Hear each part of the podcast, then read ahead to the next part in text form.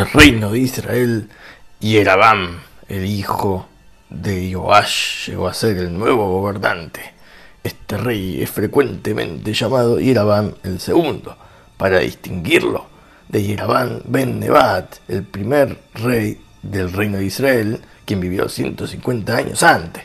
Entendido. El rey, Yerabán II, reprimió al vecino reino de Moab, capturó partes de Siria y estableció la paz con el reino de Judá. Hasta ahí todo iba piola y marchaba relativamente todo bien, la situación política era estable y había prosperidad económica. Mantuvieron buena relación con los fenicios, los comerciantes y marineros más importantes de la época. Pero, pero, pero. Esto no era nada más y nada menos que el ojo de la tormenta. Y por eso hoy, entre los resumo con Torah, el exilio de las diez tribus de Israel.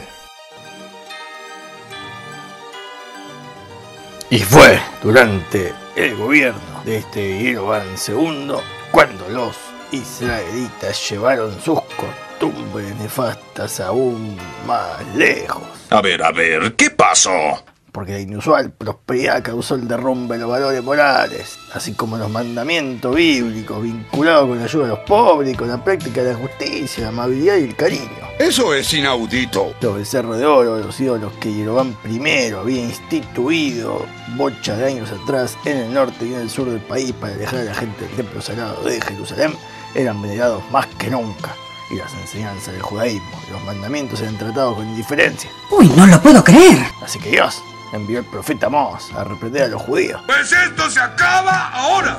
y advertirlos del exilio y la destrucción de la casa de Jeroboam. Se van a morir todos, se van a morir. Todo se va a desmoronar. En lugar de hacerle caso, se enojaron.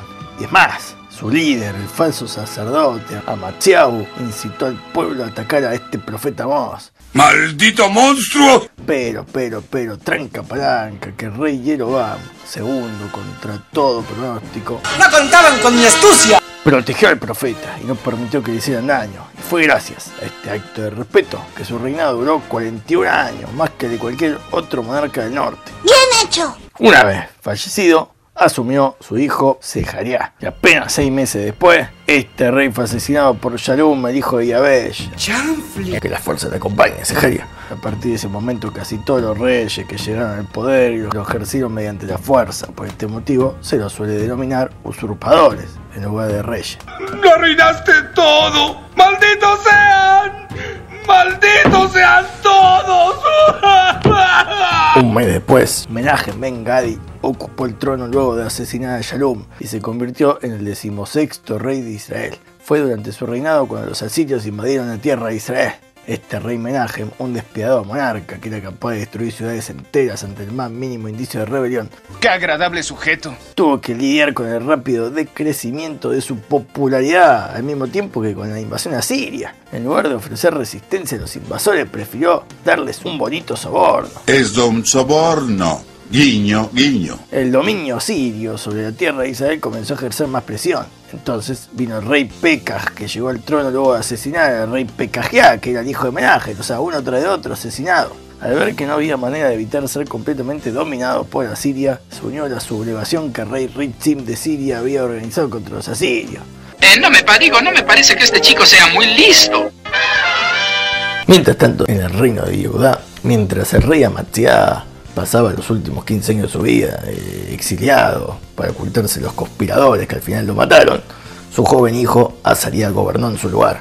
Este comenzó siendo un rey justo, tal como su padre. Pero, pero, pero. Todo lo que sube baja.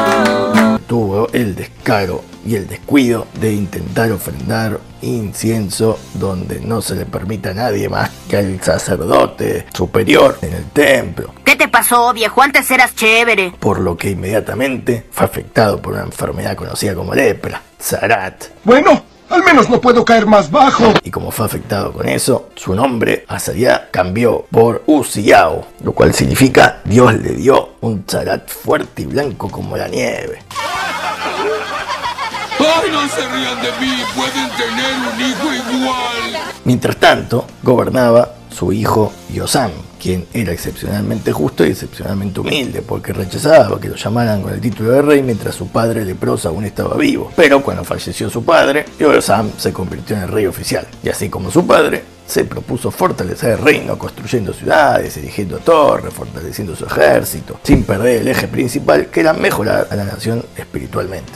Excelente. Todo está saliendo muy bien. Durante el final de la vida de Yosam, dos reyes hostigaron a la gente de Judá. El rey de Aram, Rezim, y también el rey de ese momento de Israel, Pecas Ben Remaliah. ¡Por un demonio, lo que faltaba! A los 40 años, bien jovencito, después de 16 años de reinado, Yosam falleció. Que la fuerza te acompañe. Inmediatamente asumió el poder el rey Ahaz, hijo de Yosam, quien sería también conocido como uno de los peores y más corruptos reyes de que tuvo Judá jamás. Uy, qué mal. Ahaz tuvo un solo objetivo, destituir la Torá del pueblo judío. Dijo, si no hay corderos, no habrá ovejas. Y si no hay rebaño de ovejas, los pastores no serán necesarios. No entendí. De este modo, si me aseguro que no hayan niños estudiando Torá en los lugares de estudio, en el futuro no habrá más eruditos. Eructito, hijo. Se pronuncia eructito. Consecuentemente, nadie va a enseñar la Torá a la próxima generación. Así, lograré romper el contacto entre Dios y el pueblo judío. Ay, este hombre está enfermo. De esa manera empezó a censurar y a bloquear las casas de estudio. Por eso fue llamado Ahaz, quien tomó Ahaz las casas de Torá y plegaria y las cerró. Pero, pero, pero no contaban con la astucia del mismísimo Dios.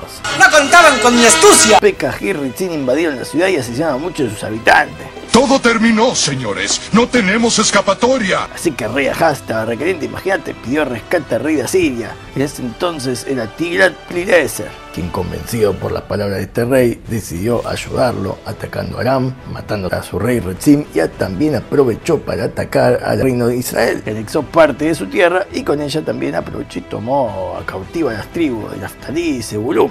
Estamos perdidos, estamos perdirijillos, estamos perdirijillos, estamos perdirijillos. Y así fue, como en el año 3187 se exilió la primera 10 tribus del Reino del Norte. En ese mismo año, el rey Asirio organizó una revuelta contra el rey Pekah, bajo el mando de Ollea, hijo de Ela, que asesinó al rey y fue luego designado vasallo de Asiria.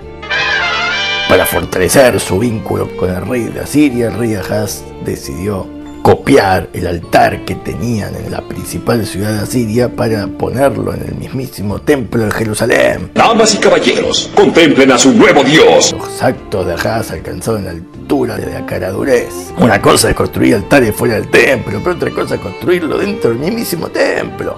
Esto ya es demasiado.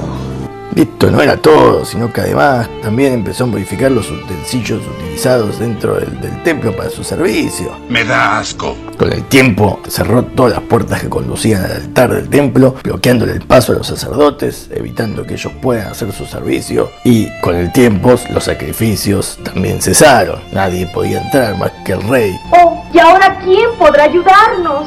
Hasta que murió y se le dio un vergonzoso funeral. Chau, chau, chau, chau, chau. Y a pesar de todos sus intentos para desconectar al pueblo de Israel con su Dios, lejos estaba de haberlo conseguido porque su hijo Hiskiau ¡Yo! No contaban con mi astucia. Síganme los buenos. tomó su lugar en el trono y este restauraría y beneficiaría tanto al pueblo de Israel que hasta sería conocido como el mismísimo Mashiach.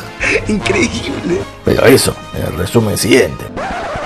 ¿Es una broma? No sé, chicos, es injusto, pero es lo que dice ahí.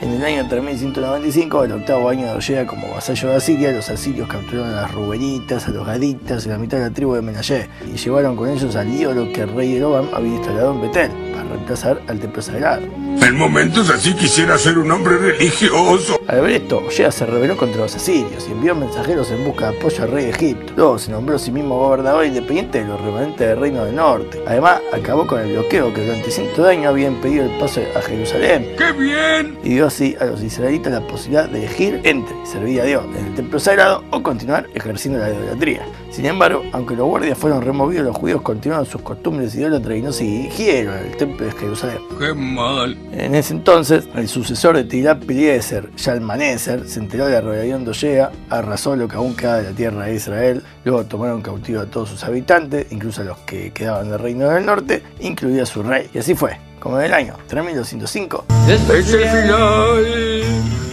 Mi amigo es el final. Al final del reinado de Ollea, que coincidió con el sexto año del reinado del monarca Hisquiao del lado de Judá, el reino del norte cayó y el resto de las diez tribus se exiliaron. Se acabó todo, todo, todillo. No me gustan los discursos, pero es tan agradable dejar que asimilen el desastre que han provocado. Lo arruinaron todo, gracias a Dios. ¿Dónde están ahora las tribus? Bueno, algunos dicen que fueron llevados a África. Otros dicen que las diez tribus fueron exiliadas más allá de las montañas oscuras, detrás del río San Batión, que ya era conocido así porque es parecido a la palabra Shabbat, porque ese río arrojaba piedras durante toda la semana, pero descansaba en Shabbat. ¿Tienes idea de lo loco que se oye eso? Pero como sea, el destino y ubicación de las diez tribus es un velo de misterio. No sé por qué tengo el presentimiento de que volverás. Por supuesto que volverá. Tranca paranga que nuestros profetas nos aseguraron que en el futuro pronto y venidero aquellas tribus regresarán para reunirse con el resto de su pueblo y vivirán todos gobernados por un mismo rey llamado Mashiach y ambos vivirán en paz y armonía. Amén, hermano. Lo aseguraron, lo repitieron. Nos volveremos a ver. Así es. Espero que os haya iluminado. Gracias, vuelvan pronto. Hasta la próxima se despide He-Man deseándoles buena suerte y buena salud. ¡Chau, chau, chau, chau! ¡Chau!